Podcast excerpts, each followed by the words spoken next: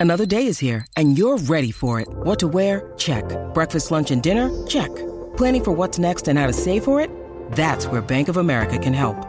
For your financial to dos, Bank of America has experts ready to help get you closer to your goals. Get started at one of our local financial centers or 24-7 in our mobile banking app. Find a location near you at bankofamerica.com slash talk to us. What would you like the power to do? Mobile banking requires downloading the app and is only available for select devices. Message and data rates may apply. Bank of America and a member FDIC.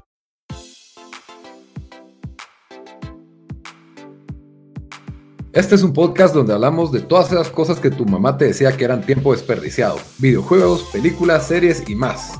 Somos tres amigos de toda la vida que hablamos apasionadamente de todo lo que nos gusta y más que mantenerte al día con noticias, vamos a compartir nuestras experiencias y recomendaciones. Bienvenidos al episodio 9 de Tiempo Desperdiciado. Con ustedes estamos casi los mismos de siempre. Eh, está Bamba desde, hoy está en Chicago, no está en Houston como es lo normal. Bamba, ¿cómo estás? ¿Qué onda? Bien aquí, eh, ya sabes, viajando como loco, pero ¿qué otra?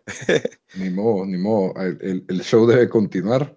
Cabal. Y, eh, Daniel, que generalmente está en Washington, D.C., el día de hoy no va a poder estar en el podcast. Lamentablemente él falleció en un accidente y ya no va, no son mentiras, sí está vivo, pero, pero no va a poder. Bien, bien en el tono de nuestro episodio que es de películas de miedo, ¿valito? va a regresar como un fantasma para el próximo episodio. Y, de ahí pues ya, ya veremos, ¿verdad? Eh, y Lito, su servidor, desde Guatemala, como siempre. Eh, bienvenidos a Tiempo Desperdiciado.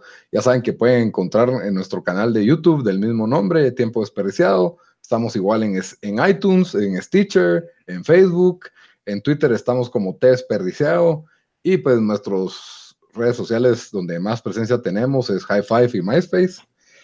Por favor, búsquennos, agréguenos, métanse a nuestro canal y pues si les gusta el contenido, pues sigan escuchando. Agradecemos su, su apoyo. Y pues nuestro episodio número 9, eh, pues tiene un tema especial sobre películas de miedo, pero antes de entrar a nuestro tema, siempre comenzamos con en qué nos estamos entreteniendo esta semana. Así que, Bamba, ¿con qué te entretenés esta semana? Esta semana fue bien extraña porque, eh, como vos bien sabes, pero para los que, los que nos escuchan, yo en Houston hace un rodeo que es básicamente cada año, 21 días, hay un montón de conciertos, pero es una como feria enorme. Es como que la, la feria del pueblo, por así decirlo, pero de Houston. Sí, o sea, sí, todas las noches ya en el estadio de fútbol americano hay rodeo y conciertos y afuera hay todas las comidas fritas que se te puedan ocurrir. fried sneakers, fried Oreo, cheesecake frito, todo eso. Entonces, y pues se toma bastante por allá, entonces estuve haciendo eso, pero sí tuve la oportunidad de, hacer algunas cosas no relacionadas con eso. Yo creo que en un episodio anteriormente mencioné que yo soy un fanático de Survivor. Ajá. Y eh, acaba de empezar la, la, nueva temporada de Survivor.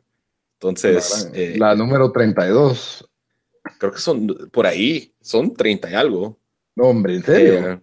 Eh, no, no, estoy mintiendo. Empezó creo que la primera hacen creo que dos al año. Ah, la gran diabla. ok. Eh, entonces, este, este, es el tema, se, se, llama Ghost Island o Isla de los Fantasmas. Y básicamente, eh, entre cada ronda, por así decirlo, eh, nominan a alguien de la, de la, tribu opuesta, del que pierda, a una isla.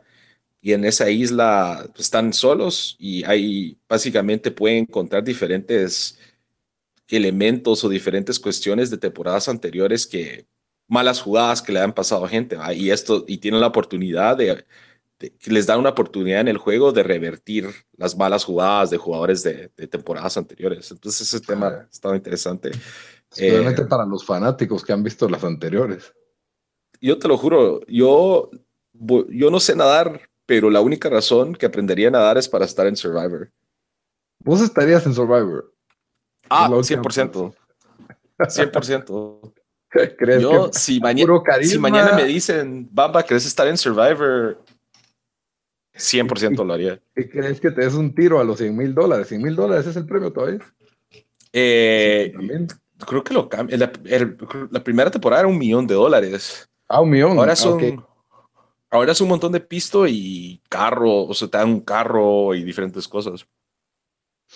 Está bien. Yo creo que todavía es un millón. Yo creo que todavía es un millón. Un millón, wow. Entonces han dado como 33 eh, millones de dólares en premios de Survivor, por lo menos. Pues no sé, yo, yo siento que los que han sido exitosos en Survivor han sido, no necesariamente han sido los más fuertes físicamente o para los eventos, pero han sido gente que ha sabido manipular al grupo o, o sea, gente que ha jugado pues más, más como que más casaqueros, por así decirlo. Sí, pues tienen que jugar relaciones sociales. Exacto. Aunque estoy seguro que no son los más débiles, porque si estás lenteando a tu grupo de plano te van a echar, pues eso también influye. Sí, pero si sos así gatillo, no te ven como una amenaza en muchos casos, entonces puedes pasar bajo el radar. Sí, es cierto. Eh, bueno, aparte de Survivor, eh, hay algunas otras cuestiones. PUBG he estado jugando con Boslito y con Daniel, que estuvo por allá en Houston hace unos días. Ah, que pues siempre entretenido. De ahí, ¿vos has visto esta serie Ancient Aliens? Eh, sí, la del History. Alienígenas. Ah, ¿qué? Alienígenas ancestrales. Sí, sí. De antemano es bien estúpido. O sea. totalmente. es bien, bien estúpido. No te sientas mal, pero es estúpido tu show favorito, pero sí. Pero es, si, su show favorito es Ancient Aliens, lo siento, pero es bien estúpido, pero es bien entretenido. Estos cuates, todo, todo lo habido y por haber en el mundo, dicen, bueno, pero quizás la intervención de viajeros espaciales pudo haber hecho que, por ejemplo, eh, tenían un especial de los mayas y que todas estas ondas fumadas de los mayas y hay un templo en Palenque, México, en donde hay una como que inscripción, ajá, que dicen ellos, es un como, era el, como el rey de, de Palenque y está, se, supone que lo que han dicho los, los, los arqueólogos es que es él pasando a la, a la vida después de la muerte, pero los estos de Ancient Aliens dicen que es él en una nave espacial y que aquí tiene unos pedales y que aquí tiene una, un tanque de oxígeno y yo, y vos decís, o sea, me quedo sentado y digo, uno, que estúpido, pero dos, que fumado. Y qué entretenido, pues, o sea, es como ir historias así eh, extraordinarias, por así decirlo, pero no muy fundadas en ciencia, solo es, solo es especulación de todos estos cuates. Entonces estuve viendo un poco de eso y de ahí, entre otras, he estado viendo este show de Young Sheldon. ¿En serio? Mira, yo, yo odio Big Bang Theory. Es, otro, ¿Quién no odia? Bueno, sí, hay un montón de gente que le encanta, por eso sí. Pero... Young Sheldon es bien diferente a Big Bang Theory. O sea, es, como que si no es supieras blanco. que. Ah, no, es como que es, todavía más blanco, pero es como que si no supieras que tiene relación con Big Bang Theory, es un show aparte que es entretenido, de un niño que es un genio y de que de todas las como que el rollo de él creciendo en una familia tejana que es la mamá es súper cristiana. Ajá, sí, eso sí. Y, entonces es bien chistoso a la dinámica que la mamá todo es, bueno, pidámosle a Dios, no sé qué, y Sheldon es como que no creo en Dios y, todo el rollo, vaya aparte todo el rollo en el, en el high school de que... Ya, no cree en Dios desde los cinco años. No, se pone de echarle a debatir con el pastor en la iglesia, ah, todos los... Hay un episodio de que... Eh, él está tratando de batir con el pastor y el pastor lo sube al, al, este, al, arriba con él y Sheldon lo empieza a cuestionar y el, pastor lo hace como que, ay, qué simpático este muchacho, démosle un aplauso a Sheldon y como que lo hace así como que, ah, güiro más. Entonces, todo el episodio de Sheldon se pasa tratando de, de, de que, de, que de, de, poner en mal al pastor porque él les dice que es un fraude. ¿verdad? Entonces, cosas así, toda esa dinámica, pues me ha entretenido más de lo que yo que creí, y especialmente en esta semana que he estado eh, saliendo rodeo y pues tomando bastante, necesitaba cosas que no necesito pensar mucho. Tomando bastante agua, hidratándote. Hidratándome, porque hay mucho calor en Houston, ¿verdad? Entonces, eh, Simón, eso y eh, pues nada más, y reruns de otras series y y empecé a volver a ver Gundam Unicorn por... Eh, Gundam Unicorn. Gundam Unicorn es la mejor serie de Gundam. Para mí, mi favorita. Las acciones, las escenas de peleas de robots son, han sido las más virgas que he visto en, cualquier anime. Es que ahorita que dijiste el título se me hace como un robot todo macho, pero con los Little Ponies y un arco iris atrás y Gundam Unicorn, así. Vos dijiste, ese es el, es el, algo, Gundam, el Gundam de la diversidad sexual. y ese es el Gundam más, más badass, la verdad. El unicornio. El unicornio. ok. ¿Y, y vos qué onda, Lito? ¿Vos qué has estado viendo, haciendo? No, está bien, está bien, Bomba. Segundo episodio que grabas de Bomba, así que, ni eh, Me das un pase, va. bueno, vi la película Annihilation, que la había recomendado Diego el día de los Oscars. Y Yo no entendí ese rollo, o sea, esa, Diego la fue a ver en el cine y ahora está en Netflix. Lo que pasa es de que en Estados Unidos no como esperaba en el mundo, ¿verdad? Era una película de, de bastantes efectos especiales que por ahí en los trailers te la vendían como un, parecía un blockbuster, con los elementos de un blockbuster, ¿verdad? Mujeres soldados con monstruos persiguiéndolas, Natalie Portman, Oscar, Oscar Isaac, Oscar Isaac. Película triple A blockbuster. Cabal, eso medio, medio parecía eso, pero iba a ser estrenada en febrero. Entonces dicen, uno por ahí dice, tal vez no es tu típica blockbuster, aparte que el director es Alex Garland, que hizo esta película que se llama Ex Máquina, que es un, como thriller de ciencia ficción, ¿verdad? Que fue bastante, bastante bueno, bastante interesante, eh, innovador. Es muy recomendada por si la, por si la ves. Es, buena película, es como de suspenso y es, buena. Y entonces, pues había bastante expectativa por esta película. Y aparentemente, mm, yo creo que algún estudio de mercado habrán hecho de que esta película no iba a ser un éxito en América Latina. Aparentemente, las películas de alto presupuesto en América Latina solo les va bien a las que son de superhéroes o de mucha acción, así de algún conocido famoso, tipo los indestructibles, ¿verdad? Entonces, em, puede ser también por la piratería que tenemos en, América Latina, que, cada vez el, eh, pues, el cine recurre más a tener películas infantiles, animadas, ¿verdad? Para toda la familia, y películas de superhéroes. Yo siento que eso es lo que mantiene el cine vivo y, que los tiene bien, pero las, o sea, hay más salas de cine ahora en Guatemala, pero cada vez tienen menos variedad, o sea, tienen la sala, ahora ya no han hecho tantas grandes, pero si una sala tiene, como la de Miraflores, tiene 14 salas, hay una película, la misma película en seis salas distintas, ¿verdad? Frozen está en ocho de los, de los, ah, de los, salones. Exactamente, eso es lo que les da, lo, que les da de comer. Y entonces yo creo que Netflix ha haber metido un capital ahí para decir, miren, nosotros la distribuimos exclusivamente y esto es más dinero de lo que ustedes van a hacer en taquilla o, o de lo que ustedes creen que pueden llegar a hacer en taquilla y aceptaron, ¿verdad? Los del estudio. Y entonces en América Latina no se estrenó en el cine, sino que se estrenó directo a Netflix. Mm. Entonces eso pues fue, es bastante innovador y creo que lo vamos a estar viendo, ¿verdad? Ahora, la película tiene premisa, tiene una premisa interesante, ya de, te da poca exposición y aparentemente al, personaje de Natalie Portman se le desapareció el esposo, aparece como una viuda y está lidiando con ese trauma y por supuesto su personaje es, es una super bióloga increíblemente inteligente y aparte es marín, ¿verdad? Aquella combinación ideal para, para este personaje, ¿verdad? Y su esposo se desapareció en una misión súper clasificada, de la cual ella trató de averiguar y nunca pudo saber nada. Y de la nada, pues el esposo regresa, pero no parece él mismo, hay algo raro en él. ¿ya?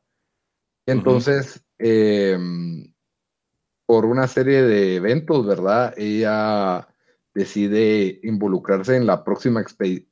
Bueno, el esposo regresó de un lugar donde se supone que cayó un meteorito que no saben si es alienígena o qué, pero el meteorito este está emitiendo una radiación, eh, una especie de radiación, porque no usan la palabra radiación, ¿verdad? Porque ahora ya tienen un, tienen un léxico más sofisticado para, para decir radiación, pero que, que cada vez está expandiendo más y esa expansión va a destruir la Tierra, ¿verdad? y en el área afectada por esa radiación no, no entran equipos de comunicación, no, no se, han ido varias expediciones y no han regresado, ¿verdad? El único que ha regresado fue este tipo y casi muerto, ¿verdad? Casi, o sea, tuvo que estar en el hospital y todo, ¿verdad? Entonces, eh, la próxima expedición, que no tiene nada diferente a las anteriores, más de que es un grupo de solo cinco mujeres, ¿verdad? Porque la era del feminismo. Entonces, ni modo, ahora todas las protagonistas son mujeres, eh, lo cual no es algo malo, pero, pero se me hizo como raro, ¿verdad? De que todas. Pero que, Lito, ponétele, eh, o sea, sí, te entiendo, pero Ana, eso no es como que tan reciente. Me recuerdo una película de horror eh, de hace tal vez unos 10 años que se llama The Descent, el descenso. Que eran de, las cuevas, ¿o no? Ajá, cinco chavas que son como todas. Alpinistas alpinistas y se van a unas cuevas y, pasan cagadales. Es muy buena la película, pero cabal va cinco. Eh, muy buena. A mí me gustó, o sea, no está mal. No, no es mala, no es tampoco mala, pero tampoco te diría que es así. Bueno, está bien. Lo, que se me hizo como, bueno, eh, está bien.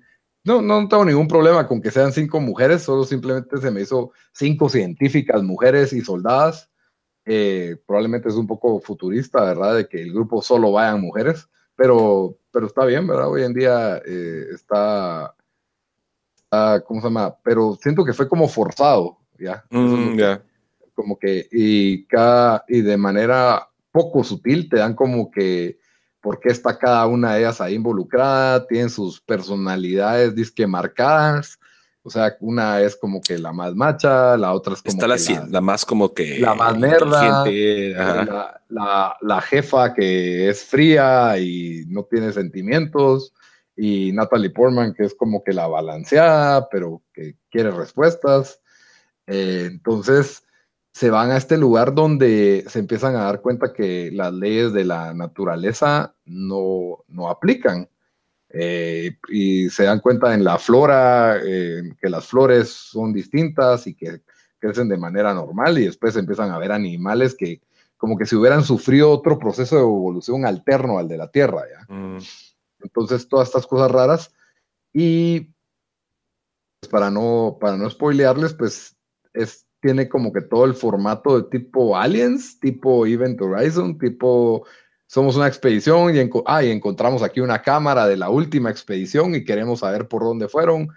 de plano algo los mató y, como que un tu misterio ahí.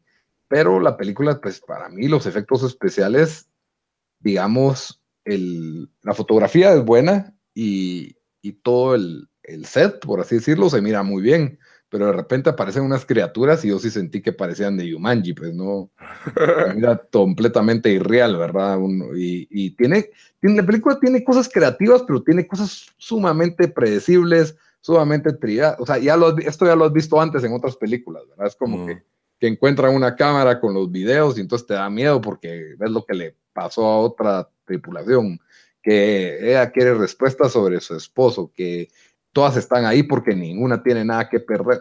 Y la verdad estuvo bien que la estrenaran en Netflix, fue entretenida, pero tampoco, tampoco así que diga, tienen que verla, ¿verdad? Y, sí, pues. Y creo que trata de ser más ambiciosa o trató de ser intelectual, pero para mí no, no me... No le llegó. No me, no me dejó con preguntas como que mi humanidad o que siento que Ex Máquina sí lo hizo porque Ex Máquina te plantea preguntas sobre la inteligencia artificial, a dónde puede llegar, a dónde, eh, cómo se puede abusar, todo esto, ¿verdad? ¿Sabes cómo siento, por cómo lo explicaste? Yo me sentí lo mismo cuando, ¿te recuerdas cuando salió Prometeo, Prometheus? Por ahí, por ahí, pero peor. Que, que Prometheus, o sea, planteaba de que iba a ser esta gran película, que iba a ser profunda, y te ibas a hacer un montón de preguntas y no le llegó a eso. Y la verdad, yo estaba tan emocionado por ver esa película y cuando la vi, o sea, es, todavía tiene sus momentos virgos, pero te, te queda dejando, te viendo, te queda viendo. Pero Prometheus a mí me gustó, o sea, sí siento que me quedó viendo en unas cosas, pero sí me paró gustando.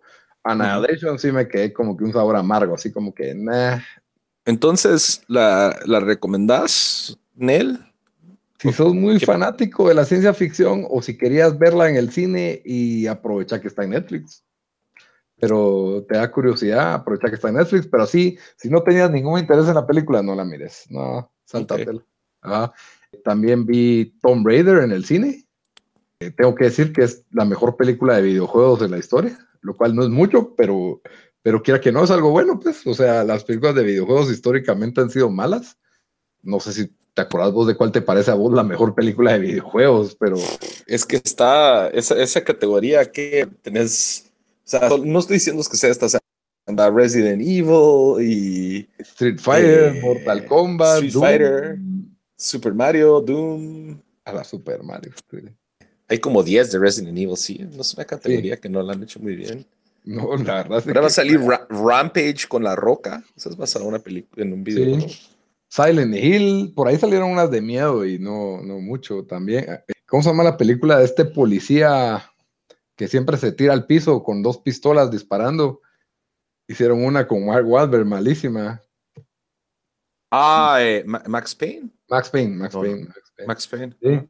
Como te digo, pero Tom Raider resulta una buena película de acción convencional con una, pues está, es protagonizada por esta chava que se llama Alicia Vikander. Ella sale en Ex Máquina y, y, ganó el Oscar por la chica danesa. Es una muy buena actriz, bastante carismática, atractiva. Atractiva normal, no es Angelina pues. Jolie, porque cuando la comparas con Angelina Jolie eh, en el antiguo Tomb Raider es aquel contraste. Ahora, pero la, de Angelina era bien mala, esa de Tomb Raider. Eh, y es otra película de videojuegos, por cierto, mala, muy, muy, mala, pero yo creo que tal vez era la mejor de las mejorcitas, porque sí, son muy malas las películas de videojuegos. Aunque Mortal Kombat a mí sí me gustó de niño, pero bueno. Eh, si comparas a las dos Tomb Raiders, una es una mujerona con curvas y esta pues es lo opuesto completamente. Pero es igual pasó con los juegos, porque tal, ¿te acuerdas? El original Tomb Raider era una, o sea, en su época, es una mujerona con estas... Exagerada. exagerada y ahora la nueva es una, es una chava que, es, que pinta más real.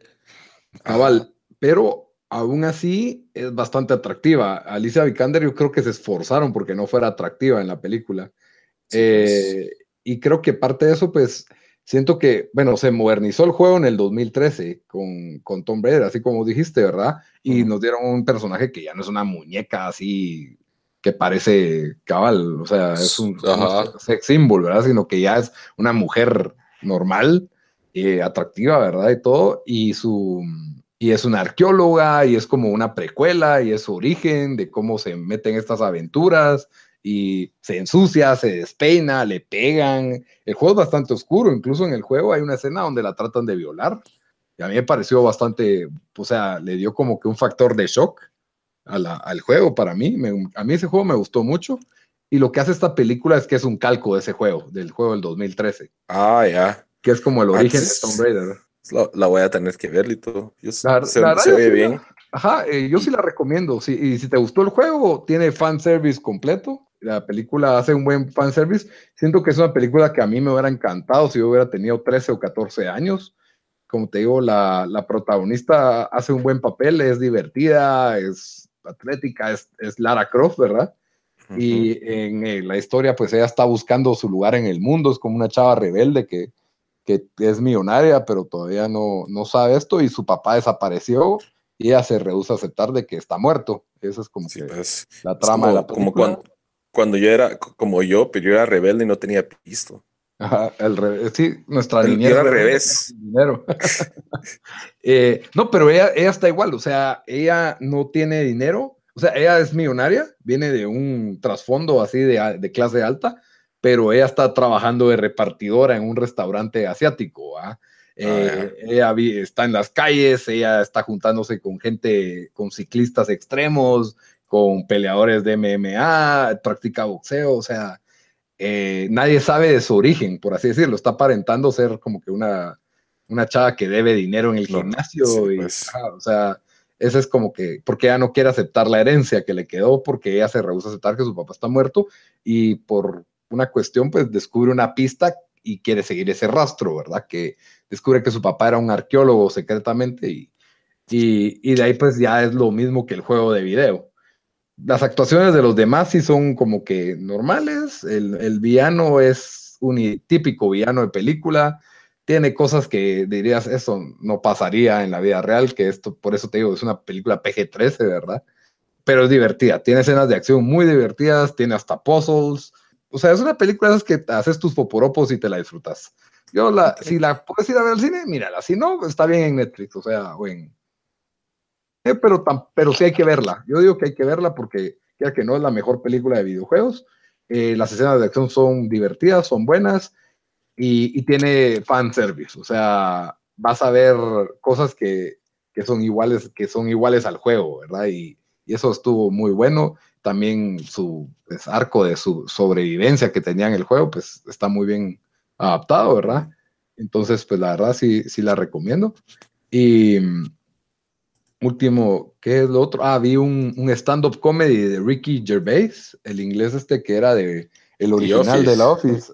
Pues ese me cae medio mal. Es que ahora es como pesado, se la lleva de, que, de ser pesado. O sea, él como Michael Scott era chistoso, pero ahora como que ese es cabal, ese es su rollo de ser como que como grosero, pesado. Pero es, es, de esas personas que, o sea, te dan ganas de darle una manada a la cara. Pues a mí no, a mí, a mí sí me da risa, a mí sí me cae bien y creo que en una era donde todo el mundo se está cuidando por no ofender, él viene y dice, ah, yo voy a ofender, ¿verdad? O sea, yo ofendo a, todo el mundo. Sí, pues con, pero con ese propósito. Ajá, y entonces eh, Humanity tiene bastantes chistes, eh, repite un poco, porque si ves sus, sus monólogos en los globos de oro, le da duro a las celebridades, ¿verdad? Y, por ejemplo, aquí le da duro a Caitlyn Jenner de una forma que yo dije, wow, eso ya no se ve hoy en día, ¿verdad? Ya nadie se atreve a, a molestar. Solo South Park. Ajá, solo South Park. Pero no, este estuvo así, ajá, y yo sentí eso, sentí que tenía mucho humor South Park todo el, todo el monólogo, por eso me gustó. Y sí me ah, reí bastante, ajá, yo sí lo recomiendo. Eh, obviamente, si sos sensible o te. A mí no. A mí, como te digo, yo no es que sea pro ofendan a todo el mundo, pero si alguien lo hace y da risa, todo se vale. Todo se vale. Básicamente dijiste, no es que sea pro ofendan a todo el mundo, pero soy pro ofendan a todo el mundo si es chistoso. Si es chistoso, si lo sabes hacer bien, si lo sabes hacer bien, sí. Obviamente ya no, o sea, ya no hay chistes racistas en el mundo, que es algo bueno. También, que es lo, sí, por ejemplo, burlarse del cristianismo, obviamente lo hace un poquito, que lo hacen demasiados comediantes, pero eso sí, nadie se burla del Islam, ¿verdad? Saber ni por qué. Entonces, eh, sí, tipo de pues. cosas, si se la lleva muy valiente que va a ofender a todos, ¿por qué no ofenden al Islam, verdad? ¿Por qué no se trae?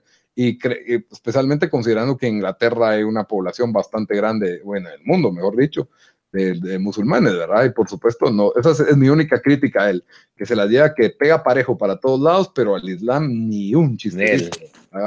Entonces, también, eso, eso, muy, eso me pareció como que bueno y no que muy valiente, ¿verdad?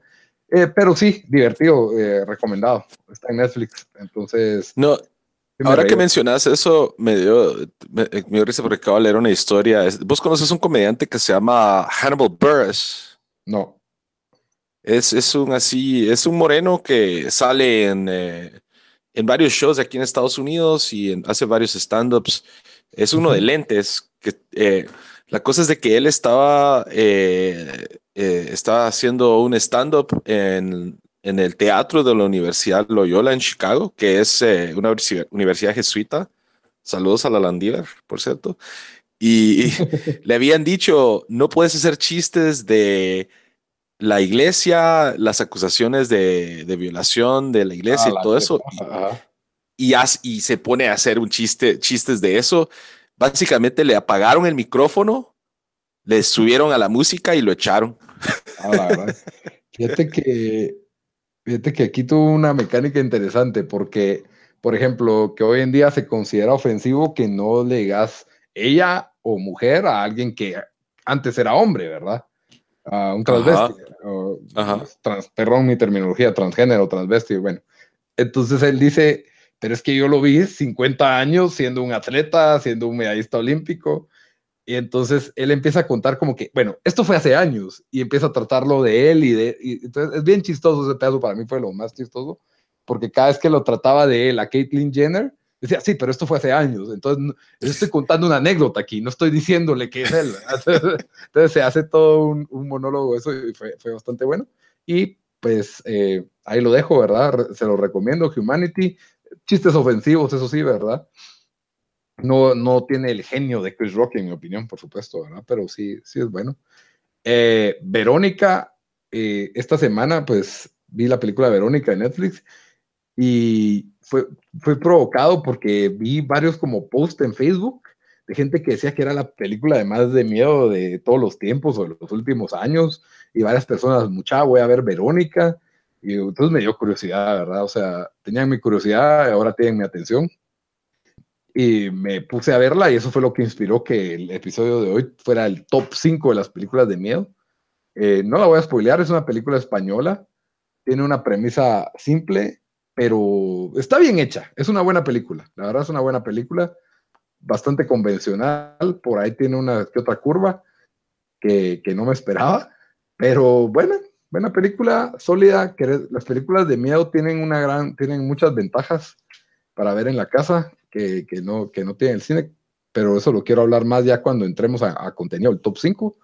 Y yo les recomiendo que miren Verónica, es de una niña que juega a Ouija y empiezan a pasar cosas raras.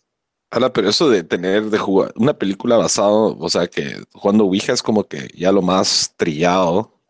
Exacto, es triado, pero la película es española y tiene buenos personajes, los personajes están bien hechos. Eso es lo que tiene. La, la niña es una niña, digamos, de unos 15 años, 14 años, que va al colegio y tiene, su mamá es mamá soltera, entonces no está en la casa mucho, trabaja como que hasta horas tarde en la noche, entonces de día duerme, y a ella le toca cuidar a sus tres hermanitos. Entonces ella les da de comer, ella los atiende y aparte está sufriendo esta crisis, ¿verdad? ella, ella, quiere jugar a Ouija para hablar con su papá que también está, que está muerto, ¿verdad? Entonces, eh, los hermanitos, los niños son buenos actores, los tres chiquitos, eh, te, digamos que te interesa saber qué, qué va a pasar con esta familia, ¿verdad? Como que eso es lo que te atrapa, porque están bien dibujados, bien actuados los personajes. Entonces sí, cabal, como decís, el tema de que la Ouija provoca algo está bastante triado, pero también la película tiene un elemento desde el principio que está narrada como que esto fue un suceso real. Sí, ves. Entonces eso también fue en 1991, ¿ya? Y si son fanáticos de Héroes del Silencio, les va a encantar porque tiene bastante, tiene un poco de eso en el soundtrack. Eso es algo que no esperaba escuchar en, este podcast el día de hoy, de los Héroes del eh, Silencio. Sí, yo no soy fanático de Héroes del Silencio, no pienso que su música sea mala, pero no soporto se llama el cantante? Enrique Bumburi. Enrique Bumburi, ajá. Sí, me recuerdo cuando, la voz de él. Cuando me mudé a Guate eh, y eh, estaban los de mi colonia y todos los chavitos obsesionados con héroes porque los hermanos grandes escuchaban héroes, ¿va? Y era como que lo cool. Y yo quería escuchar, el, fuimos a un como que el cumpleaños de un amigo, yo quería poner el soundtrack de Space Jam y todos me mandaron a la mierda porque querían escuchar Héroes del Silencio. Yo decía, este, este dude, el soundtrack, el soundtrack Space Jam era bien prendido. Era Yo Ready for This. y ellos querían escuchar cosas avalancha o no me recuerdo ni qué eran las canciones. La chispa divina. La chispa de, adecuada, la chispa adecuada. Y yo escucho la voz de este Enrique Bumburi y es todo nada que ver. Mejor no trato de hacer una impresión de, la voz de Enrique Bumburi, pero sí, no, la soporto. siento que es alguien haciendo una voz chistosa para cantar. Eso es lo que siento cuando lo veo cantar. Pero bueno, entonces nos vamos a nuestro segmento especial del día de hoy. Bueno, Comencemos con nuestro segmento del día, el top 5 de mejores películas, top 5 de películas favoritas de miedo. Realmente son favoritas, no son las mejores, sino que son las que nos, digamos que disfrutamos más emocionalmente, pero siempre hay la, la pregunta sorpresa. Y como ahora hay un, hay un miembro menos, van a ser dos preguntas sorpresas. Ok. ¿Cuál es la película que más te asustó de niño? Porque todos de niño vimos una película de miedo que sí nos dio miedo. Ok, fácil. Fácil. Y es una película que en realidad no es de miedo, pero me dio miedo. ¿Vos alguna vez viste Fire in the Sky? Ulurum. Sí, sí. Fuego sí en da el miedo. cielo. Sí da Pero miedo. es solo, la película tiene la, la escena cuando, o sea, para los que no lo han visto, se trata supuestamente en relatos de- basados en la vida real, o sea, eso es debatible, pero de un chavo que se llama Travis Walton, que era un, eh, que es lumberjack, un Leñador. un leñador, y ellos están en el bosque con sus cuates terminando su jornada, es de noche, y van en un pick-up y ven como que una, como fuego, pareciera fuego en la lejanía, así entre el bosque, ¿va? Entonces se van a acercar y que es una, que si hay una nave.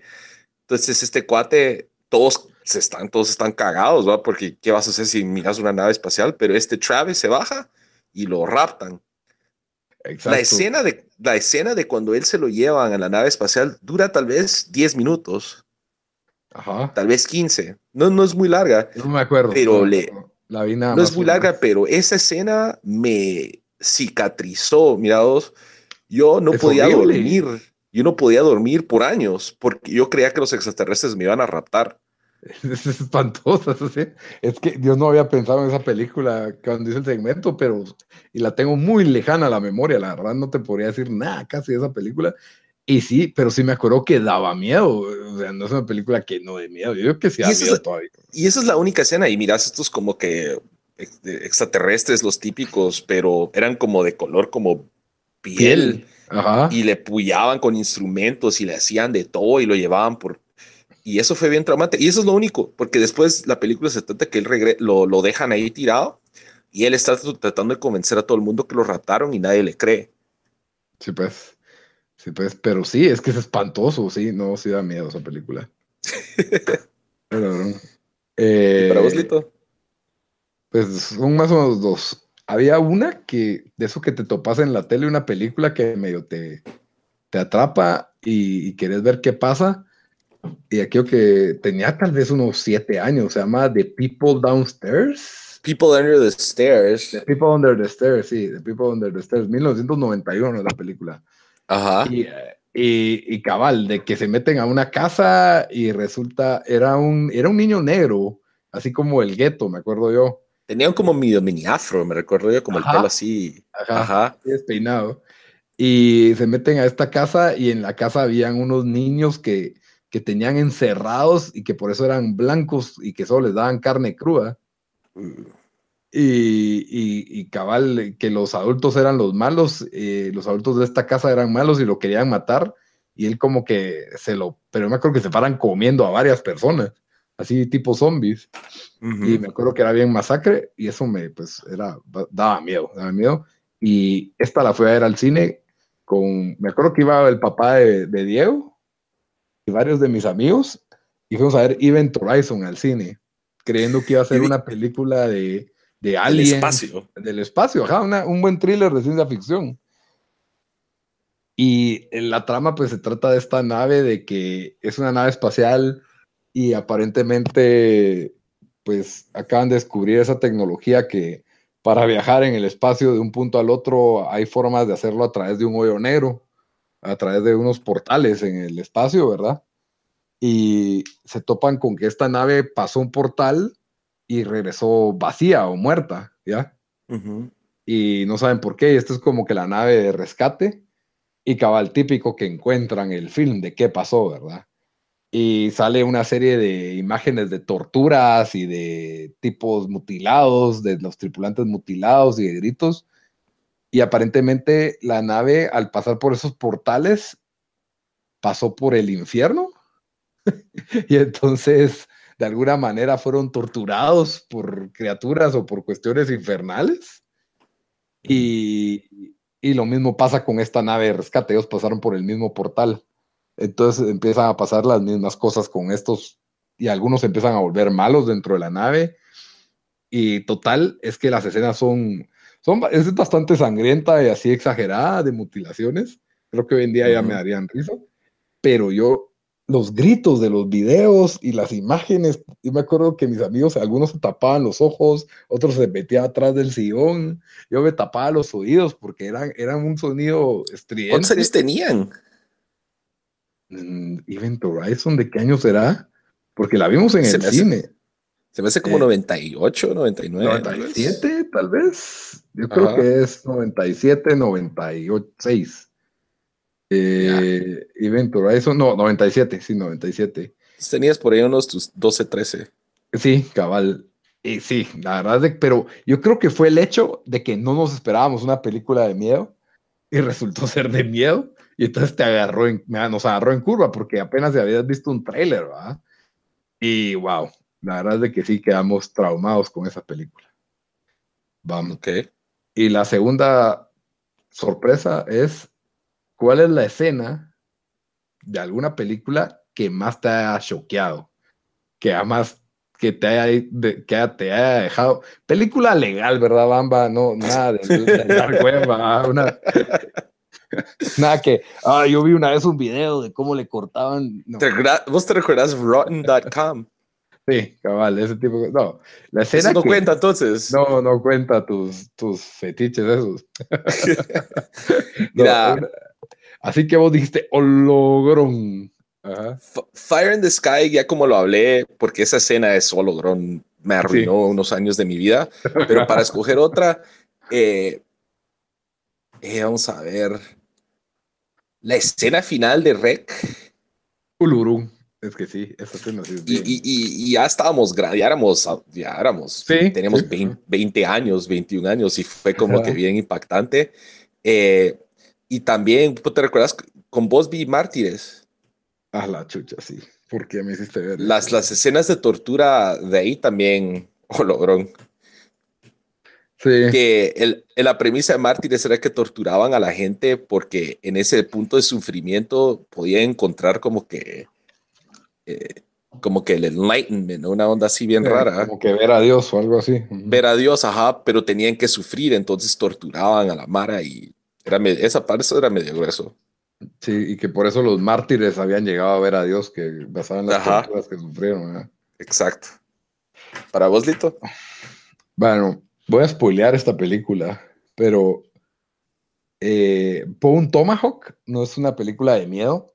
Tiene un poco de suspenso, pero tiene una escena. Bueno, Bone Tomahawk se trata, es en el viejo oeste y es un western, te aparenta ser un western, y hay unos asesinatos de, de, personas, y el sheriff, pues es este Kurt Russell, con el mismo bigote y barba de Hateful Eight.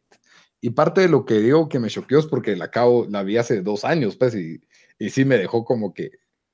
Y resulta que pues ellos creen que son unos indios, unos nativos americanos, perdón, pero les dicen indios en la película, por eso lo digo. Ok. Eh, son unos nativos americanos los que están haciendo estas muertes, ¿verdad? Pero obviamente el personaje nativo americano dice, estos no son nativos americanos, esto es otro tipo de tribu que está metida ahí y esa, mi gente no se mete con ellos, ni nosotros nos metemos con ellos, porque ellos son, son como, como que personas de otra época, son, ¿cómo se llama la palabra que utilizan? Trogloditas, mm. como que si fueran prehistóricos, ¿verdad? Como, ajá, missing link. Cabal, exacto. Entonces, pues eh, resulta que está, resulta que hay una doctora en el pueblo y aparecen estos, pues, se desaparecen el, el, ayudante del sheriff y, las, y la doctora del pueblo, que es la esposa de uno de estos vaqueros, que casualmente tiene la pierna rota, ¿verdad? Entonces el sheriff dice, bueno, ni modo, hay que irlos a rescatar, ¿verdad? Y ni modo, son, pero es que es toda una tribu o algo así, y ellos somos vaqueros, hombre, y aquellos son indios, o sea, no, nosotros los vamos a rescatar, pues no le tienen miedo, ¿verdad? Y entonces se va el personaje de Corroso, que es el sheriff, su ayudante, que es un viejito, el tipo de la pata rota y el profesor, que es como que el galán del pueblo, que dijo, bueno, creo que fue un poco mi culpa que yo dejé a la doctora solo un rato y por eso se la robaron, y que yo soy el mejor pistolero de aquí, que es el como engreído del equipo. Y entre ellos cuatro deciden hacer la misión de rescate al, a, la, a la esposa y al ayudante del sheriff, ¿verdad? Total es de que todo lo que puede salir mal en la película sale mal y se vuelve una película de supervivencia y los trogloditas son, son cosas serias, ¿verdad? Todos masacres. Y, agarran a uno y es que es increíble porque lo agarran puro animal y esa escena sí me dejó marcado, pero entre dos lo agarran así de una pierna y lo levantan de una pierna cada uno, no sé cómo, y agarra uno una como especie de mazo y de hacha y el tipo desnudo, o sea, estás viendo al tipo desnudo. y en medio de las piernas, tira así un hachazo, dos hachazos, tres hachazos, y lo parten en dos vivo, vivo. y entonces eh, oís los gritos del tipo y lo que estás viendo, y lo estás viendo que se está partiendo, y, y los otros están presos, porque los trogloditas los atraparon a todos. Entonces te quedas como que en estado de shock de lo que estos cuates están haciendo. Y, para mí esa escena fue de verdad choqueante y el hecho de que la haya visto hace dos años y todavía la tenga tan presente, la verdad, yo recomiendo la película, es muy buena, es bien divertida. Eh, y esa escena pues lo deja marcado uno. Me llegó que me tiraste abajo el bus diciendo que mis películas extrañas de Dark Web y Rotten.com y la escena tuya fue bien gráfica, Lito. Fue bien gráfica, pero es una película de Netflix. Porque, o sea, Martínez tiene. O sea, por ejemplo, estoy seguro que hay escenas más masacres en Hostel, pero son solo como. Siento que como que solo están viendo cómo hacerla más sangrienta a, propósito. Pues. ah, no, no tiene como que no trata es solo por el, ajá, por, el, morbo. Solo con, ajá, el morbo. En cambio, en esta escena, esa es la única escena así en toda la película, pues no. Ah, bueno. Es como fuera de tono ahí, ajá, por eso te choquea. Pero bueno, nos vamos al top 5 de mejores películas de miedo. Ahora sí. Empezamos con vos, Bamba, tus menciones honoríficas. Eh, no me voy a meter demasiado en, eh, en, las menciones porque quiero hablar más de, de, mi, de mi, lista, pero tengo primero es eh, The Mist, que ah, creo que hablamos un poquito de ella en un, en un episodio anterior. Eh, y Stephen King, este, ¿verdad? Stephen King y el que, es, el que escribió el guion, si no estoy mal, uh, eh, trabajó en The Walking Dead, ah, la serie. Y es como que eh, Frank Darabont, el director, perdón, es el que está dirigiendo Walking Dead. Eh, muy buena, o sea, es, mucho suspenso, casi no ves a los monstruos y es más como que el rollo de las, los cuates estos encerrados en un supermercado tratando de, de, ver qué hacen, Y, y, es el puro suspenso de que está esta como neblina y que está en la neblina y lo único que ven, así que les consta es que están tratando de salir y se jalan a un cuate unos tentáculos ahí y lo hacen droga.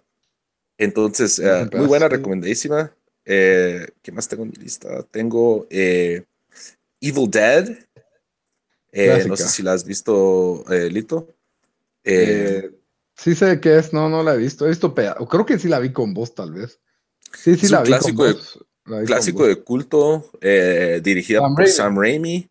Ajá, y el actor Bruce Campbell, que también es un héroe de culto para, porque el, su personaje Ash sale en esta película. Se trata de que estos chavos eh, se van a, una como cabaña y encuentran el libro de la muerte, el Necronomicon, y empiezan a pasar un montón de cosas así. El Necronomicon, es que se cortó un poquito. Ah, ok. Necronomicon, ajá. Eh, o, libro de la muerte. Y, y, pues esto ha generado un montón de secuelas y hasta ahí. Eh, Yo creo que vi la versión nueva. Creo que vi la nueva versión. Esa no la he visto, solo. Esa la vi yo. ¿Qué tal sí, Tiene lo mismo de que, sí, buena, de, que el árbol viola a una chava, eso es lo más memorable. Sí, eso, y eso pasa en la original, que un árbol viola a una chava también. pero hay una como serie nueva. Ajá. Que se llama Ash vs. The Evil Dead. Cabal.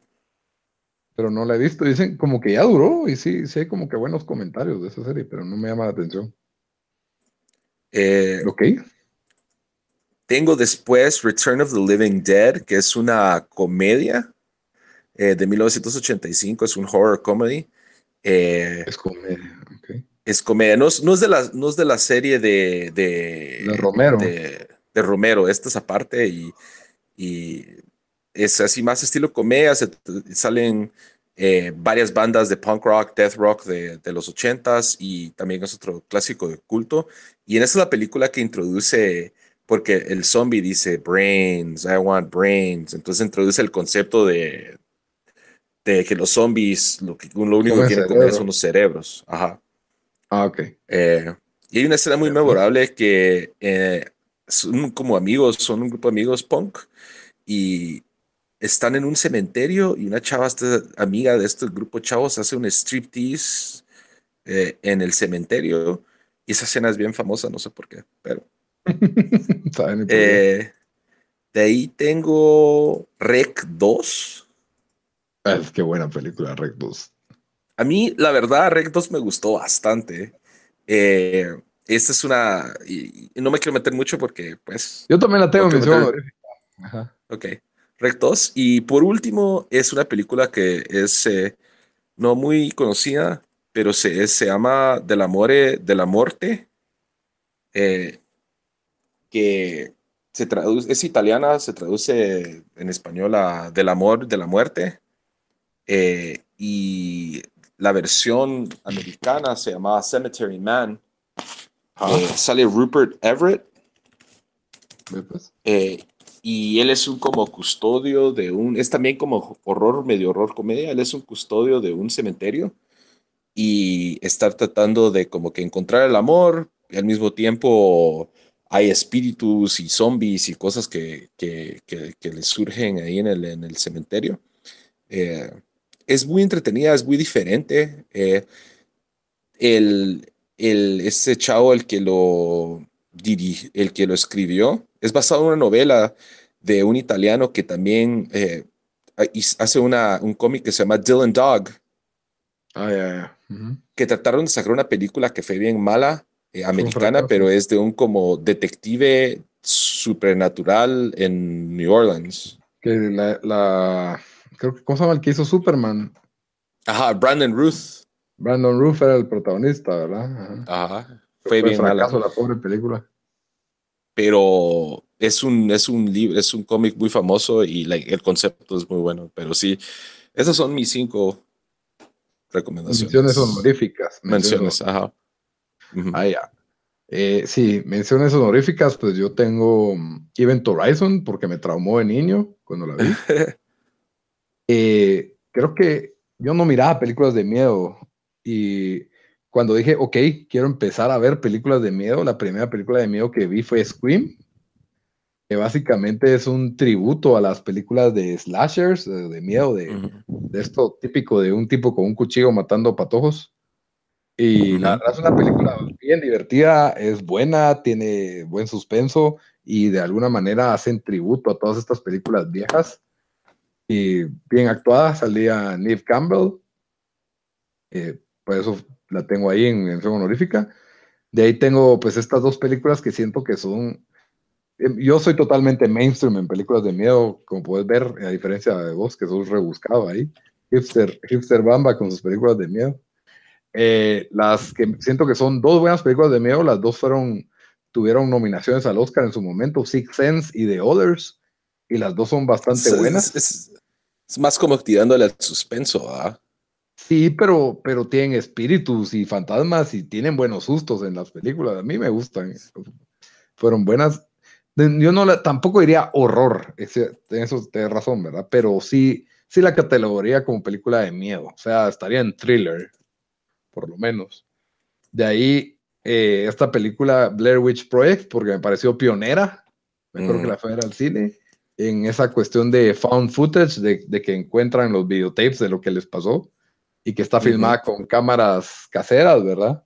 Entonces, pues fue pionera en ese sentido y en su momento, pues yo me acuerdo que miraba los anuncios en MTV y yo decía, puerca, tengo que ir a ver eso porque es la película que más miedo da y, y que fue filmada. Es que ellos sí hicieron un buen, una buena campaña publicitaria vendiendo eso. O sea, mirabas los clips y ellos corriendo y uno como que, oh, logrón, qué grueso se mira y, los mocos salían. no está gruesa.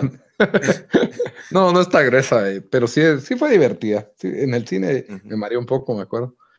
De ahí el clásico de clásicos, El Exorcista, porque la película es bastante atrevida, mm, bastante pionera en los 70s. Eh, era la primera vez que mirábamos un exorcismo en la pantalla y yo la vi pues obviamente ya tarde y sí me dio miedo. O sea, sí daba miedo. Y toca un tema sensible para, para mucha gente en general con esto de los demonios y, y, que es gráfica, o sea, la forma en que la niña blasfema y todo y Sí, sí, ajá, cabal, sí, lo de la religión y todo esto, ¿verdad? Cabal, es interesante porque también estaba, o sea, el sacerdote, yo me acuerdo que sugiere que la viera un psiquiatra porque él no quería exorcizarla y, y todo, ¿verdad? Y la escena del exorcismo es bastante fuerte, oye, es súper triada porque todos lo han imitado, ¿verdad?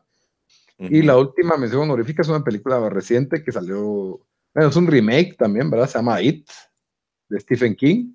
Y la tengo ahí porque realmente me puse a pensar y tiene buenos sustos y los personajes niños son súper buenos actores, súper divertidos, el, el guion es, la película tiene como que buen mensaje, está bien armada la historia, es una muy buena película eh, y por lo tanto, es, yo siento que a mí no me, ya no me da miedo. Obviamente ya en nuestras edades ya es muy difícil que nos dé miedo un payaso asesino o un payaso que corre y espantos así.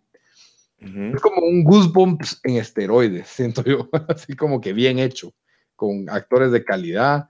Eh, tiene esa dinámica tipo Stranger Things de niños en los ochentas y por lo tanto definitivamente la tengo en mención honorífica como ser una de las favoritas de miedo. Y entonces entremos, Bamba. Top 5 películas de miedo, la número 5. Top 5. Esta, la verdad, me costó hacer esta lista. Eh, tenía más menciones honoríficas, pero en el quinto lugar tengo, es una película sueca que se llama Let the Right One In. Ah, em, eh, que es una película de horror, de un cacho de romance sueca 2008 eh, basada en una novela del mismo nombre. Eh, pues sí, básicamente se trata de un niño eh, que vive en, la ciudad de Estocolmo y ese encuentro, empieza a encontrar esta, esta niña, una niña así como que random, que siempre está descalza y pues hay nieve y todo, ella descalza. Y este niño pues es así como que le hacen bullying en el colegio y, y como que no, es un poco, o sea, es bastante desadaptado. Y ella y él básicamente se empiezan a, volver amigos y, la película, o sea, el nombre toma el, Let, the Right One In es de que la parte de la mitología de los vampiros que para que un vampiro pueda entrar a tu casa tienes que invitarlo. eh, lo tienes que invitar. Entonces eh, eh, es, es, una de las películas o sea yo, yo siento que es una de las películas que que, tomó varios aspectos, o sea, no, es, una película de horror porque toca temas de vampiros, hay escenas grotescas, como por ejemplo la escena final, spoilers, eh, en donde la vampira desata todo su poder ahí, sí, grueso. Pero es una película, o sea, es, es, es, es, bonita, la música, la escenografía, la fotografía, o sea, es, una de las pocas películas de horror. Es original también. Es bien diferente. Y el papel de los dos niños, o sea, de Oscar, que es el niño que le hacen bullying, y de Ellie, eh, son bien actuados. O sea, los dos niños eh, se roban el show, obviamente, pues porque son los protagonistas, pero es muy buena. Y el soundtrack también es muy bueno. Sí, pues. Ok. Eh, y luego creo que hicieron un, remake en Estados Unidos que, no, que estuvo bien, o sea, para hacer remake estuvo bien, pero me gusta más la, la, versión danesa. Sí, yo la sentí un poco lenta y sí me parece como original y no sentí mucho miedo, la verdad no, no siento que no, no me paró asustando. Es un poco de tensión, como que, wow, ¿qué va a pasar? ¿Qué va a pasar? ¿Verdad? Y, y sí, tienen su desenlace así un poco sorpresivo, pero... Y toca muchos temas, o sea, de por ejemplo, o sea, la relación de ellos, de los dos niños, la relación del niño este que le hacen bullying. Eh, o sea, es, es, como que no es una tradicional película de horror, pero el elemento de horror eh, e, es, es, sutil y está bien hecho y tiene un desenlace que sí es de verdad. Sí. es como una película de horror. Está bien, está bien. Bueno, mi número 5 es una película súper famosa que desató una cadena de una franquicia de películas. Como ya, perdí la cuenta, pero se llama Actividad Paranormal. Y, esto es lo bueno de las películas de miedo. Es que, y es lo que me gusta, las películas de miedo no necesitas un cast de primera, mejor si no son conocidos casi siempre. Eh, no tienen que tener los grandes presupuestos como Paranormal Activity, no tenía el gran presupuesto. La premisa es bastante simple, son trucos bastante simples, pero cuando vi esa película, ajá, yo sí me asusté. O sea, la película da, tiene auténtico suspenso. Yo no recomiendo verla en el cine, porque en el cine eh, tiene muchos pedazos que no tienen música y que no tienen audio y todo es silencio y de repente cuando estás en el cine oís a gente hablar, oís a gente toser, oís a gente reírse. las películas de miedo, yo siempre he dicho eso también, o sea, a mí no me gusta ir a verlas al cine porque, bueno, de por sí no me gusta ir al cine y dos, eh, eh, parte de que una película te, de miedo te dé miedo es de que tenés que estar, tener el, el, el ambiente, o sea, la casa callada, luces apagadas, nadie te está molestando y generar ese ambiente ese ambience, como dicen, para que te concentres en la película y cuando los suspensos o los, los, los shocks pasen, pues te den miedo. Y pues yo por eso no me gustaría cine, pero estoy de acuerdo con vos, Lito.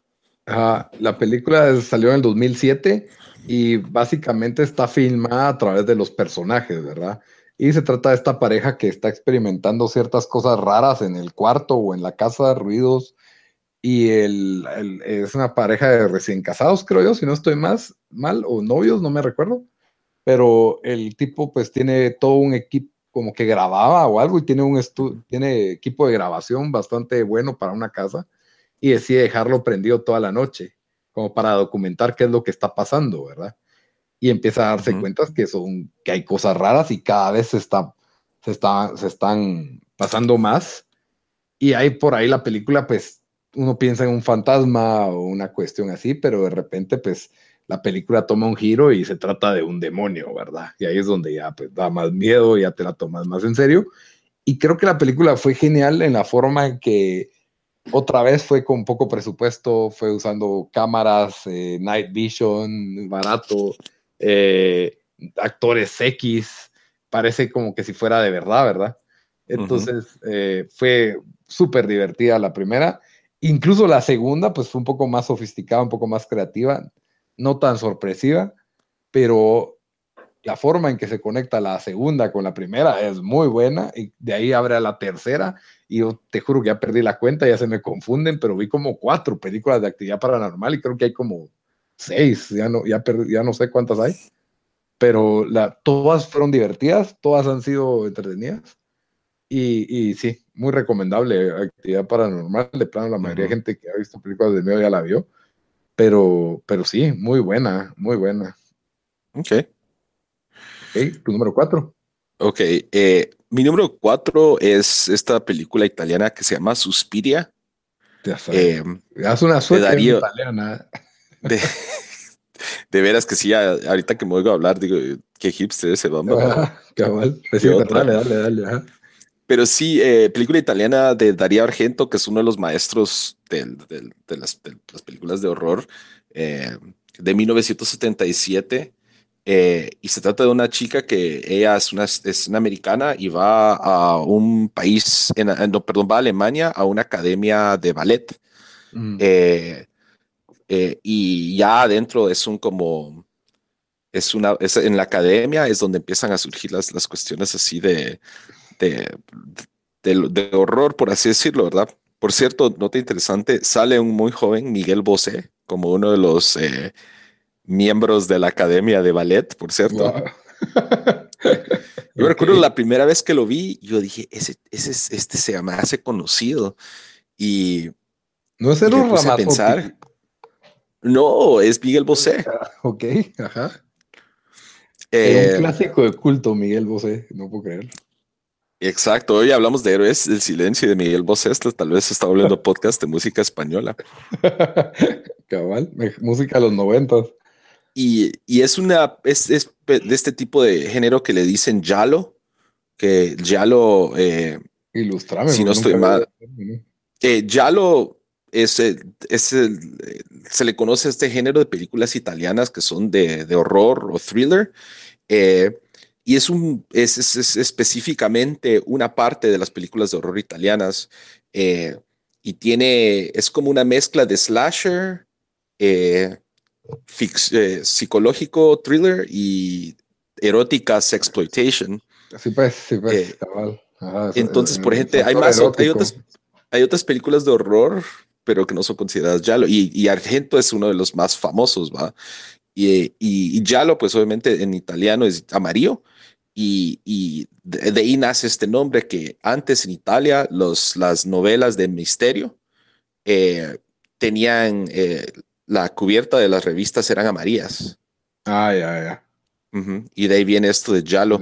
Pues la cosa es de que sigue esta, esta chica en la, en la academia y los directores de la academia son como que unos, unos como malas brujas o qué sé yo.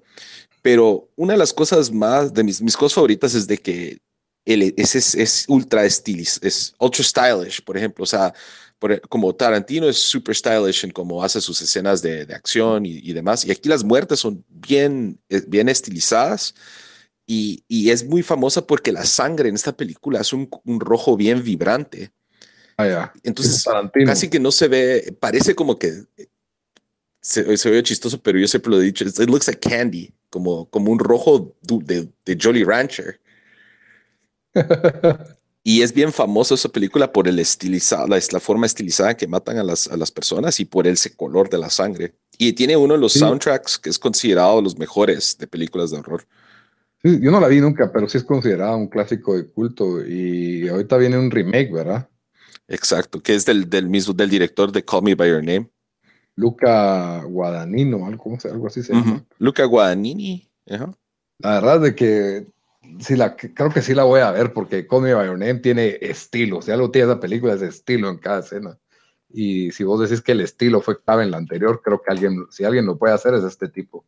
Y yo por eso estoy bien emocionado de, de este remake. Y sale Chloe Grace Moretz y Dakota Johnson como ah, las principales. Bueno, mi número cuatro. película no es, para mí no fue de miedo. Fue interesante, pero no fue de miedo pero si me dio miedo. Y a la mayoría de gente que, que me la comentan, si me dicen, a la no, esa película sí es de miedo, sí da miedo.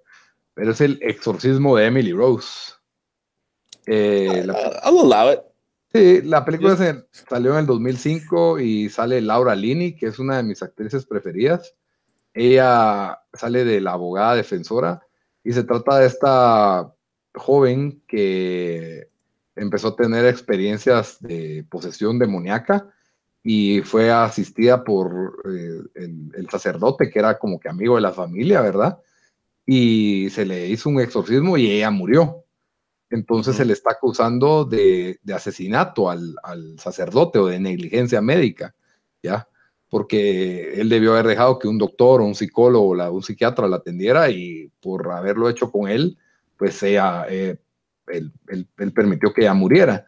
Y el fiscal, no me recuerdo el nombre del actor, es un actor semi reconocido, eh, pero la película, pues el juicio es súper interesante, la forma en que discuten las posibilidades científicas y, la, y que el, el, abogado defensor básicamente está tratando de probar que lo, lo que no conocemos, que lo sobrenatural sí existe y que ella pudo haber muerto por estas causas, ¿verdad? Y, y es un debate bastante interesante, teológico por momentos, muy bueno, muy interesante, pero por supuesto hay flashbacks y hay escenas de, las, de los episodios de posesión de esta chica que dan miedo, ¿verdad? O sea, sí, sí son bastante choqueantes, no tan choqueantes como el exorcista, pero sí bastante choqueantes. Y para mí por eso la calidad de la película es muy buena, muy interesante, los personajes son buenos actores y por eso para mí es una de las películas favoritas de todos los tiempos de miedo tiene buenos sustos, pero yo no diría que, que, es una película de miedo per se, sino que es una película interesante, intrigante. Ok. ¿Tu número tres? Ok, número tres, eh, tengo, eh, tenía que ver una película de zombies en mi lista, es probablemente mi, mi trope, como le dicen, de horror favorito, o sea, mi ah. elemento favorito de horror, los zombies, ah. y es eh, Dawn of the Dead de George Romero. Ah. Eh, fue la segunda película. A la segunda película en su serie en The, Night of the Living Dead. Eh, eh, y esta trata básicamente de un grupo de, de, personas que están atrapadas adentro de un centro comercial, de un mall, durante pues un apocalipsis de zombie, por así decirlo. Eh, y este, este, esta película, o sea, lo interesante es, o sea, si la primera de, Romero fue bien low budget, eh, básica, eh, esta tiene un poco más de, de, de nivel, de presupuesto, tienen un mall entero. Ah, y, y básicamente se trata que está el grupo de sobrevivientes adentro del mall lidiando con, con, o sea, con sus propios problemas. O sea, esa es una de las cuestiones, por eso mencioné Mist y esta es igual, en donde el monstruo o los monstruos toman un papel secundario o, es un ingrediente a cómo interactúan las personas bajo una, una, crisis de ese tipo. Y es una de las cosas, de mis cosas favoritas, porque yo siempre me he preguntado, o sea, o sea y, y lo vemos en crisis cuando hay desastres naturales y accidentes o cosas así, cómo actúa el ser humano bajo estas circunstancias de, duras, ¿verdad? Sí. entonces es algo que, fue una de las primeras películas que agarró ese concepto y la verdad lo, lo, llevó a este nivel. Y la verdad para mí es mi película, es la mejor película de Romero. Eh, hubo un remake eh, de esta ah, película que, fue en 2007, 2000, por allá haber sido. Eh, que es de hecho muy buena. a mí me gusta el remake, 2004, Y, eh, dirigida por Zack Snyder. Sí, pues ahí eh, Zack Snyder. Eh, muy buena y también, ¿vos te recordás este juego de Xbox? Rising, Dead Rising, Dead Rising.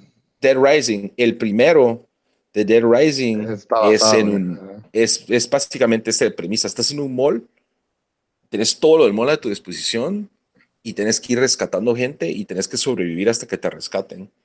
Sí, eh, también, creo que le tiras teles a los zombies o tienes una motosierra o palos de golf. bates, sí. Pero sí, ese es mi número tres y esa es la verdad. O sea, Romero es el, el, padrino del género de zombies. Eh, Night of the Living Dead es la original, pero Dawn of the Dead para mí es el, el punto más alto de este. Está bien. Muy bien pero en los clásicos de una vez. bueno, yo, yo soy lo opuesto, yo voy a las modernas y me acabo de dar cuenta que así como vos decís que los zombies es tu evento favorito, yo creo que mi evento favorito es que tiene que estar el diablo. así de feo. Yo creo que eso es, lo que, me, atrae a mí, porque es interesante porque siento que pues, yo sí creo en estas cosas, entonces sí creo que puede pasar entonces sí me asusta, sí me da miedo, sí me intriga, porque el debate de lo sobrenatural y lo natural, y, entonces, pues mi película se llama El Conjuro, que salió en, el, en el 2013, y la, la, protagoniza este Patrick Wilson y esta mujer que se llama Vera Farmiga. Patrick Wilson es un tipo que ha salido en un montón de películas y no es muy, o sea, su cara ya es como conocida, es Watchmen, el de el Watchmen. Si lo ves, lo conoces. Sale en esa película también que mencioné hoy, Bone Tomahawk. Sale eh, va a salir en Aquaman, en la nueva película, es el villano en Aquaman. Sale en Fargo la temporada 2, hace un papelazo muy bueno. Y él es esta, pues él es el esposo del de, señor Warren, ¿verdad? De esta pareja que son los Warrens, que son tan basados en la vida real, que en los 70s, 60s, 70s y 80s se dedicaban a investigar casos paranormales y ayudar a las personas con estos casos. Y pues la película está basada en uno de esos casos y está basada en la vida real. Y, creo que también tiene que ver con Amityville, la que es sobre una casa embrujada, básicamente, Y, me fascina la, idea de estos tipos, ellos son católicos, por cierto, y, y, cómo lidian con todo lo sobrenatural y tienen toda la información y, y son expertos en el tema y cómo duermen en la noche, no me pregunté, pero ellos tienen un como museo de objetos embrujados que mantienen con agua bendita y bajo seguridad extrema, ¿verdad? En su casa. Y, y sí, y la esposa pues tiene ciertas características de ser una vidente. Y se trata de esta casa embrujada que se acaba de mudar una familia, que se ve que no son millonarios, que apenas la están pagando y ya no se pueden vivir, pues les gustó porque era linda la casa en medio de un bosque, pero por supuesto empiezan a pasar cosas raras, ¿verdad?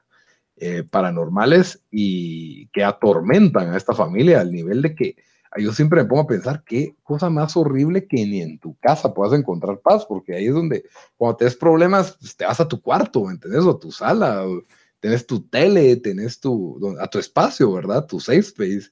Y yo siempre me pongo a pensar, si ni en tu casa puedes estar tranquilo, ¿qué jodidos vas a hacer? O sea, ¿a, a, dónde te vas, verdad? Y, y, y por supuesto, hay involucramiento del, del diablo, ¿verdad? Porque el, el, descubrimiento es de que es un demonio, ¿verdad? Y eso es lo que realmente aterra en, en la película. Y me encanta, o sea, el, el, tipo, esta sí la vi en el cine y sí me gusta verlas en el cine, porque la película no es así como found footage, sí tiene producción la película.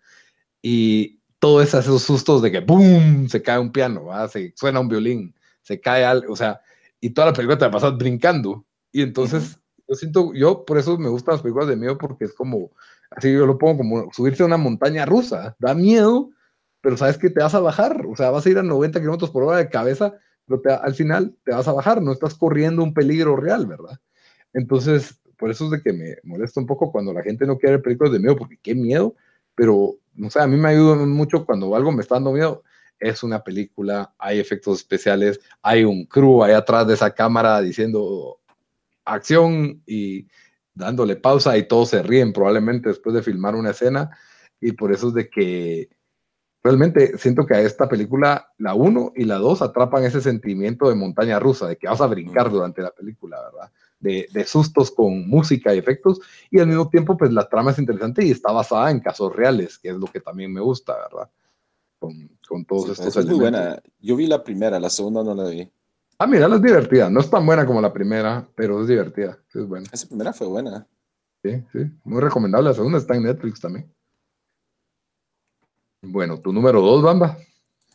Que mi número dos es eh, una película española. Y ahorita viendo mi lista, te- tuve eh, eh, sueca, italiana, eh, americana y española. Cuatro países diferentes. Es REC.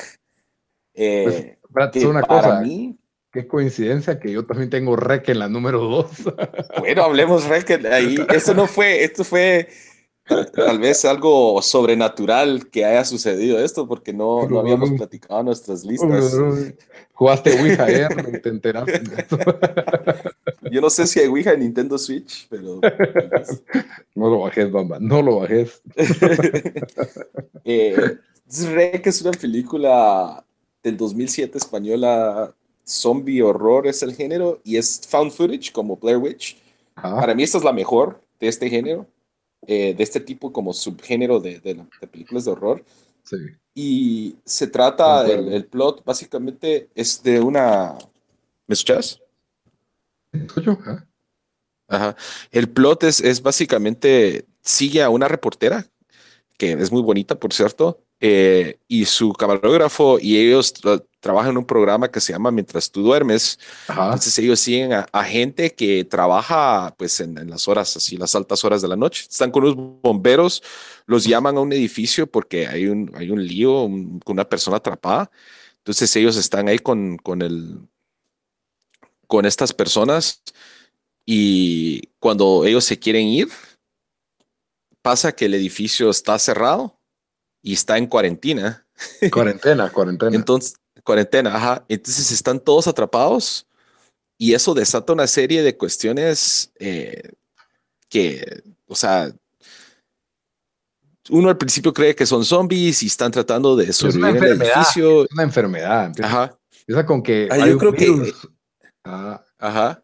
y que hay con- ajá, de que, bueno, van con los bomberos y entonces mientras tú duermes y entonces resulta que hay una señora, me acuerdo que todo empieza con una señora y que la señora Así está algo gritando. sobrepeso. Ajá. Y, y entonces, bueno, la cosa es de que la película pega un giro de que por ahí miras que, el niño, que hay una niña enferma y que hay un perro ahí que estaba malo y que se lo llevaron al veterinario y entonces de repente ponen en cuarentena el edificio y no se puede salir. Y cuando tratan de medio salir por una ventana les disparan. Entonces ellos ya entienden que están, están encerrados completamente y pues la camarógrafa está grabando, pero también hay policías adentro, había unos policías adentro. Es- Yo creo Y- que mandan unos policías eh, aparte, Sí, si Y no estoy entonces- mal. Ajá, entonces hay bomberos y policías adentro y aparte cada personaje del edificio es muy bueno. Está la, la señora que quiere salir a comprarle medicina a su hija. Está, Ah, cierto. Porque, ah, no, y hay un papá que creo que, ah, esto es la 2. La de 2 se trata del papá que viene con la medicina de la hija, creo yo. Esa Y- creo que es la 2. Ah, es la 2, ajá. Y aparte, pues está este, este af- afeminado que, que es uno de los vecinos, que es bastante, que le da el, el toque de humor a la película. Eh, los bomberos, que son como que el rol del macho en, en la película con los policías. Y obviamente, pues la, la vulnerable, que es la reportera, la que se roba el show, que está tratando de documentarlo todo lo más posible, ¿verdad? Y, y es, es, es que es una... Y no solo eso, o sea, no solo la película es un giro de sustos, de zombies, de sangre, el giro del final, o logrón. Es o que sea, ese, ese, ese giro, yo siento que lo elevó porque, o sea, la película, o sea, en la superficie es, es, una, cosa Ajá. Y ese giro le da otro rollo totalmente inesperado. Spoilémosla, Sí, si no la han visto. Tiene 11 años ya, ajá. Ajá. La peli- eh, entonces el giro es de que se meten en el apartamento de hasta arriba y se dan cuenta que ahí está la niña, se da cuenta que como que ahí fue el origen y hay varios recortes de prensa y una como cama donde amarraban a alguien y es de esta niña que había sufrido de posesiones demoníacas y aparentemente lo que se estaba contagiando no era un virus, sino que era un demonio. que se Demonio. Ajá. Es que ese penthouse era, era, el dueño era alguien que trabajaba, era un agente del Vaticano. Ajá, correcto, sí, es cierto. ajá. Ajá. Y, y entonces, pues ahí está, resulta que no está vacío el penthouse, sino que ahí está la niña que había sufrido de posesión y aparentemente había otro niño, porque por ahí me acuerdo la escena de un niño. Pero qué cosa más horrible esa niña. Y la ves en la cámara y te deja marcado. O sea, yo me pongo a pensar en esa escena ahorita y me da miedo ya. Mi cuarto Ese todo cabal, la escena es que la chava esta, le- eh, la niña le anda con un martillo y es una niña, o sea, nosotros decimos niña, pero parece un demonio Ah, alienígena. Una vieja, una vieja horrible así. Entonces ella está, ella es ciega y está caminando con, arrastrando un martillo. Sí, Entonces ella se, se baja la camarógrafa todo está Ajá. oscuro. Entonces lo puedes ver a través del night vision. Ajá. del Night Vision, se baja el camarógrafo, la cámara cae, está de lado con el Night Vision y la otra chavita, la, la reportera, está llorando, friqueando y solo ves a la niña caminar enfrente de la cámara arrastrando el martillo La verdad de las sí. escenas, o sea, grotesca, ¿no? pero grotesco no en el sentido de que eh, es Pero grotesco sangriento. como que es, ajá, es un grotesco como te causa malestar. Es un monstruo feo, sí, cabal. Cabal. Entonces, o sea, esa película, el twist, el suspenso, todo este rollo de que el, el ambiente claustrofóbico que causa, Y es intensa Para la mí- película, todo el tiempo es intensa. de No. hecho, la vimos con Lito y quién Ajá. más estaba ahí, otros, otros de nuestros amigos Un ahí en tu casa. Como cinco personas más. ajá. Hicimos una triple, triple play que vimos. ¿Cuáles fuimos que vimos ese día? Eh, Drive Me to Hell de Sam Raimi, divertida. Ajá. Y Paranormal Activity. Y después vimos esta para el final. Y Nadie se podía dormir. Nadie se podía dormir. me- Mimo se fue a meter ahí que no, quedamos todos juntos, mucha. Y de ahí me dijeron, Bamba, vos andate a la mierda porque por tu culpa vimos esta película. y, yo, y yo saqué un DVD de Sunday School Musical, Cabal. que es como que Yo- el High School Musical cristiano para los que Yo no- tuve que ir a dormir al cuarto de, de huéspedes y Pero te quedaste O sea, creo que pero- con Mimo y no me acuerdo quién más, pero sí. sí, pues estuvo, fue buena, fue buena. Eh, Fue Fue buena, una de esas películas que dejó un malestar a todo el grupo. Y la terminamos 2 de fue bastante buena. La Rec 2 fue bastante buena. O sea, para Rec 2 es, es- no sentí que. Rec 2 es más action-packed. Sí, y ya no te sorprende tanto, pero aún así No. fue buena. O sea, si tiene sus Sí. buenos sustos, ya sabes un poco el giro del final, pero tiene otros giros que no te ves venir. Y, y sí, fue buena. Rec 2 a mí me gustó bastante. Obviamente la primera es superior, pero no es una mala película. Las dos son bastante recomendadas. Ok. Bueno, Bueno, ahora eso nos lleva a, la- a- a mi número uno, eh, que, no sé, esta es, yo la es considerada horror, pero es horror comedia. Ajá. Es una película inglesa, entonces ya el 5x5 de cinco países diferentes. Nombre fresco es Eh, Shaun of the Dead. Es, es Shaun of the Dead. En serio, pero esa no es horror. Es horror comedia porque, o sea, cae dentro del género. La... Bueno, ni modo. ¿Vos no, no, no, no, la aceptas ahí, Lito? No, no me cuadra. Para mí es plenamente comedia. O sea, obviamente es no, es horror. Es como comedia, una parodia. Lito. Es como una parodia de Dawn y Shaun of, de Dawn of the Dead. Se llama Shaun of the Dead en parodia de Dawn of the Dead y de. Shaun of... O sea, horror. Es una parodia. Es como que. Horror. película del espacio, Spaceballs.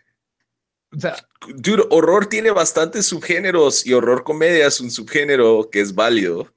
Uh, es que Sam Raimi es horror comedia. Drag Me to Hell, yo la catalogaría como horror comedia. Evil Dead es horror comedia. Va, Evil Dead es horror comedia. Vaya, Esto Sean es, horror comedia. Comedia parodia de un tema de horror. Sí, mucho. Pero... Dude, se bajan al amigo, o sea, eh, hasta sí el final y, y, queda como que su compañero zombie. Obviamente se muere gente. Es, es, más, el chiste de la película son, parte del chiste de la película son las muertes, pues, pero.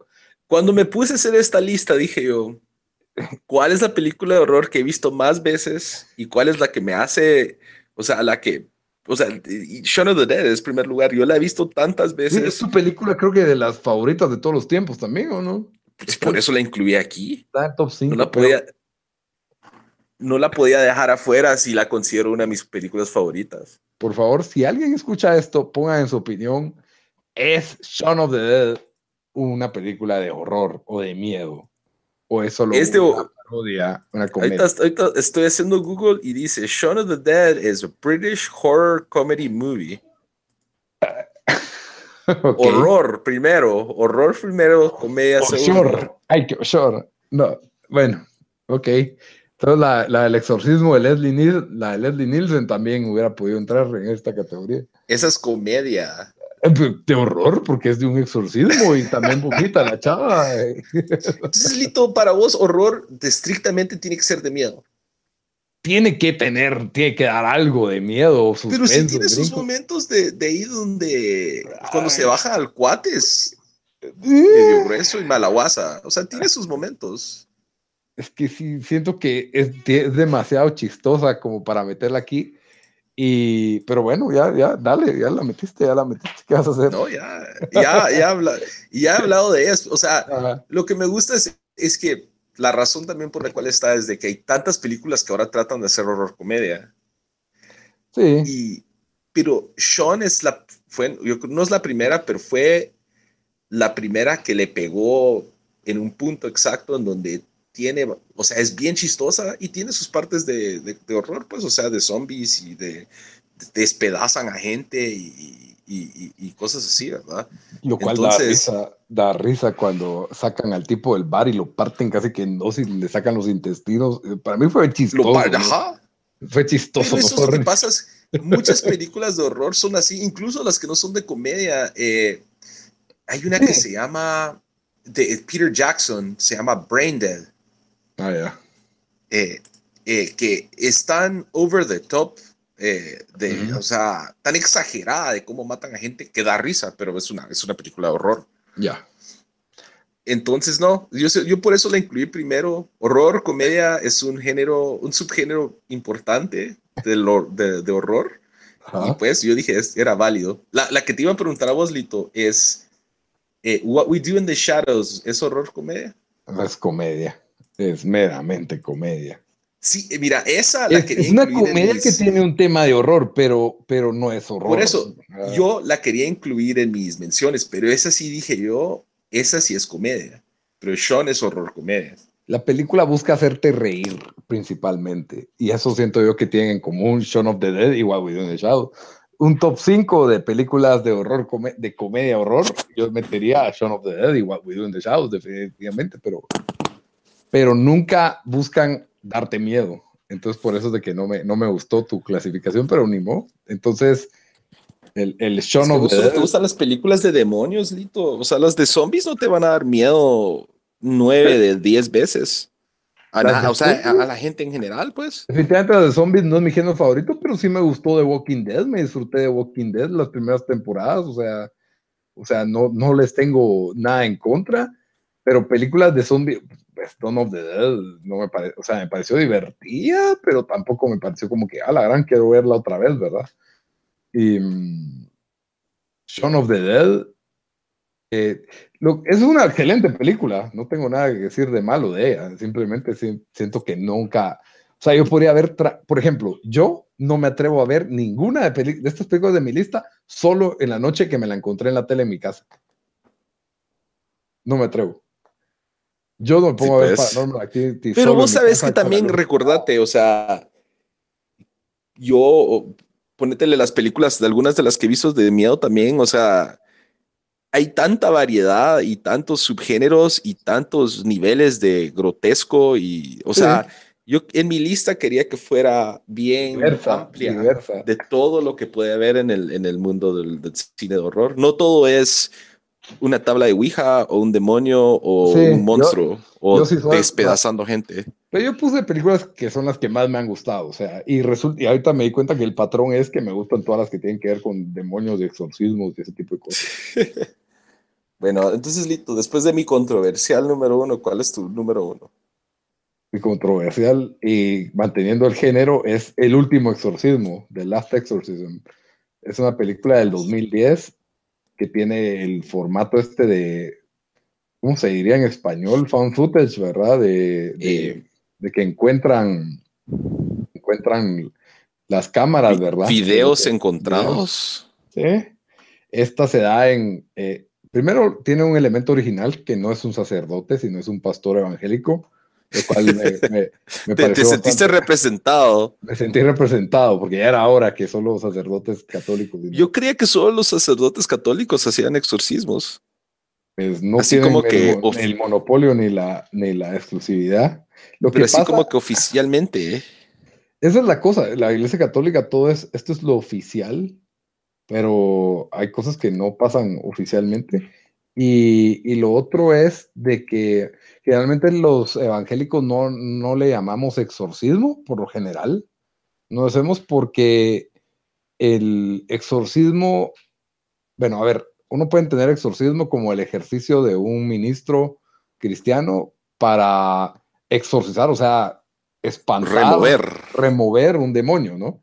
Mientras que, pero la gente entiende la palabra exorcismo como esta serie de rituales es que creo que en la iglesia católica son, hay pasos que hay que seguir, ¿va? Correcto, hay un ritual, un protocolo que hay que seguir. Mientras que en los evangélicos, como no tenemos esa uniformidad, pues no hay exactamente eso, sino que por, incluso muchos prefieren llamarle batalla espiritual, lo cual es otro término, ¿verdad? batalla espiritual suena como un videojuego. bueno, el punto es de que es en, el sur, ¿verdad? En Luisiana, que es una, pues es un, en Baton Rouge, que es un estado donde se cree mucho en brujería y en lo sobrenatural, ¿verdad? Sí, vos has ido a New Orleans y ese lugar es bien... Ah, sí, hay cosas, hay cosas ahí raras, pero... Sí, hay vibras así extrañas. correcto. Y bueno, el, el pastor este eh, es un pastor que ya perdió su fe, él ya no cree realmente en Dios, ni en los milagros, ni en lo sobrenatural, y él hace dinero haciendo exorcismos, utilizando trucos, es un estafador básicamente, pero de todas formas él dice, paran ayudando a las personas porque la persona que creía estar endemoniada ahora cree que está curada, y entonces ahora está bien, y la familia te agradece, y, y él quiere documentar, uno quiere documentar cómo lo logra y cómo lo hace, ¿verdad?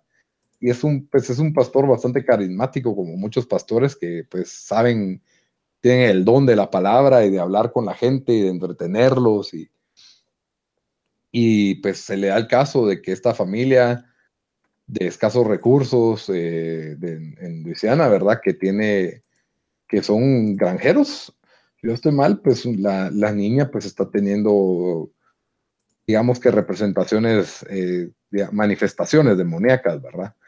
Y él va con la intención de documentar su fraude, pero empiezan a pasar cosas inexplicables y cosas bien raras que te está llevando al punto de que es, hasta el pastor está confundido. Él no quiere aceptar que lo que está sucediendo ahí es algo sobrenatural. Y llega al punto en que dice, no, hasta ni hay que verla con un psiquiatra. Y la familia es radicalmente cristiana y le dice, no, pastor, usted sabe que esto, esto, esto no es contra carne ni sangre, sino contra el espíritu, que es una cita bíblica. Y entonces el, el, pastor está tratando de hacer, está teniendo este como reencuentro de fe al mismo tiempo. Y aparte hay otro, tiene un giro de que se descubre que hay un culto satánico detrás de todo, que es violento. Y, y la niña con sus manifestaciones demoníacas también es bastante violento. Y a mí me encanta la película, te pega unos brincos por todos lados. Eh, es interesante el, pastor, las pruebas que supuestamente se le hace a una persona. Y esto ya lo he oído antes, de pruebas de que le tienes que hacer a una persona para ver si hay manifestación demoníaca, ¿verdad? De que le ponía los, los pies en el agua y que empiezan a sacar humo. Otros es que los pones a adivinar, que adivine qué tenés en tu mano o en un bolsillo, ¿verdad? que son generalmente dones que tienen los demonios, se supone, ¿verdad? Eh, hay otra película que habla bastante de esto que no es tan buena, pero es interesante, se llama The Ritual, con Anthony Hopkins. No la he visto. Entretenida. Con Anthony Hopkins, que es un excelente actor, pero también habla bastante de, de toda esta trasfondo de qué, de cómo se debe lidiar, de reglas y de como que cosas típicas que hay en los demonios, ¿verdad? que lo que, pues también de lo que yo he leído y he estudiado, casi siempre hay un intento de, o un culto satánico, una cuestión así, ¿verdad? Un juego de, un intento de contactar a los muertos, ya sea como un hija o una cuestión así, o cuestiones de abuso sexual. Y, y, eso es como que bien macabro, no sé, se me hace, me hace interesante, la verdad, pero generalmente son, existen esos, esos tres grandes temas detrás de toda historia de posesión y manifestaciones demoníacas hay uno de esos elementos en todas las que yo he visto. Entonces, pues, eh, no sé, es interesante. Ese podría ser otro tema de podcast, pero más, más creepy. Es que la verdad, yo por eso, yo creo que cuando hablamos de top 5 películas de miedo, yo, yo creo que, o sea, aparte son creo que las top 5 películas que más traumado me han dejado. Sí, pues. Y esas hay otras, por ejemplo, cuando vi Cannibal Holocaust, Holocausto Caníbal. Ah, o sea, esos son otros 20 pesos porque para mí, para que algo me traume, tiene que ser como que algo bien fucked up.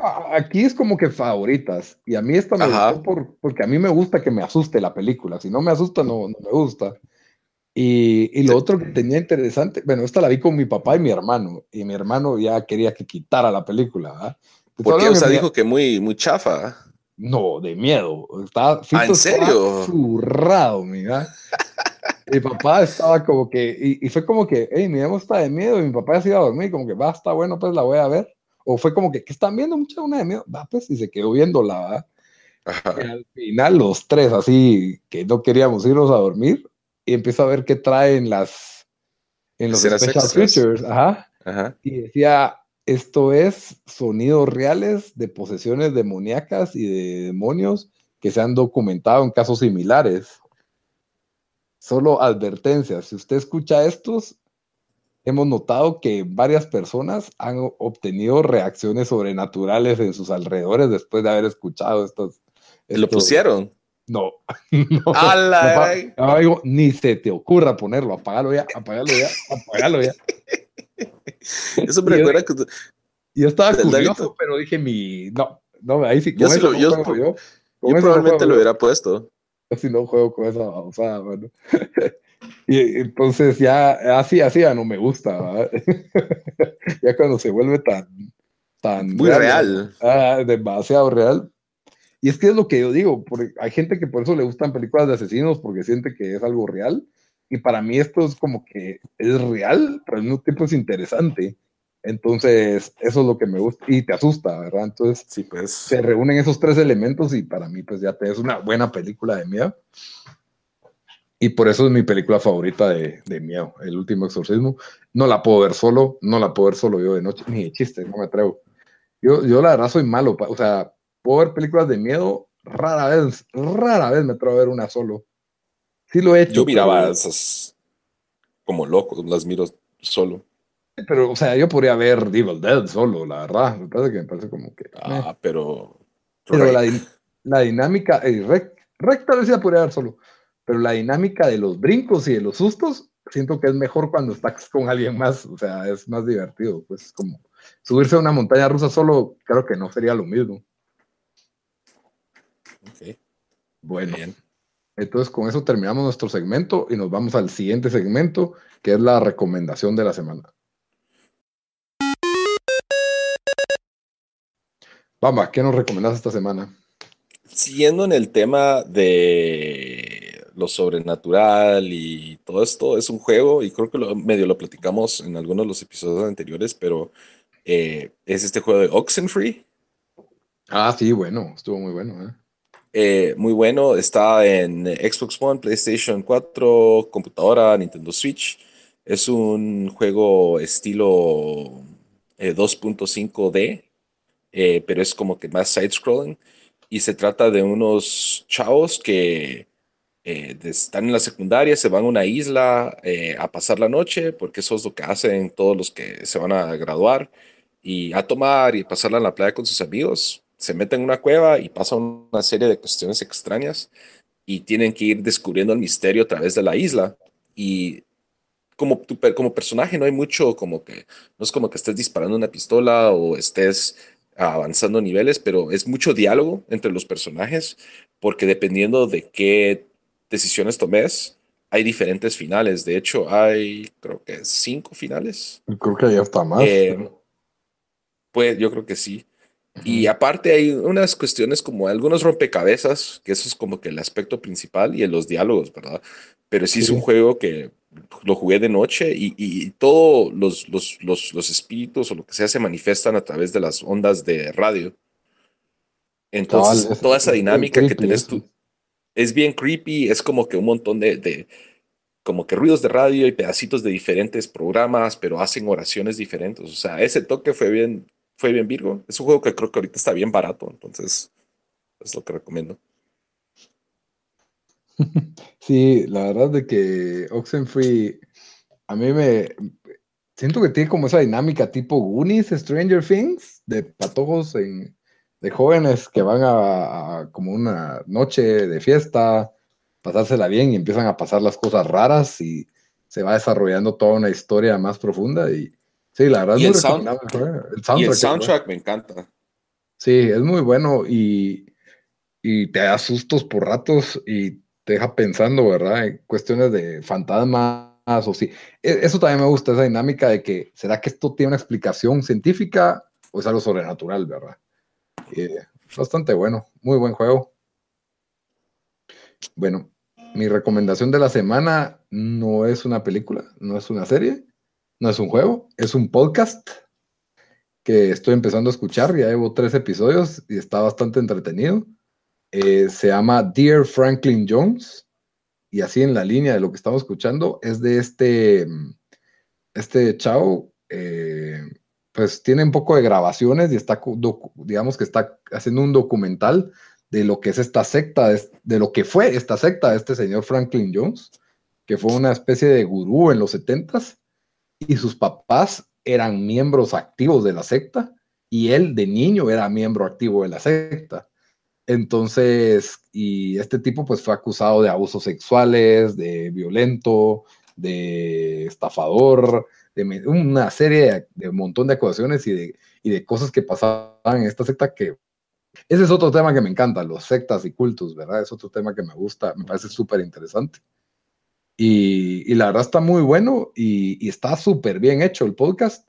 No tan bueno como este, ¿verdad? Pero, pero sí tiene calidad, sí tiene calidad, la verdad. Entonces lo, eh, está en Stitcher, ya va por en Stitcher. Si uno tiene premium, ya lo puede oír todo. Si no tenés premium como yo, que no que tengo un presupuesto limitado en los podcasts, pero sí, muchas gasten en podcast, fue una excelente inversión.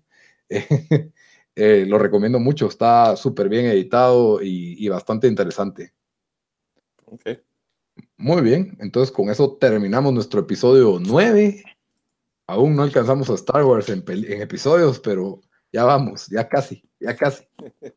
Por lo menos de la, de la línea principal, ya saben que pueden encontrarnos en YouTube, pueden encontrarnos en iTunes, en Stitcher y en Facebook como Tiempo Desperdiciado. Y en Twitter nos pueden seguir como a T Desperdiciado.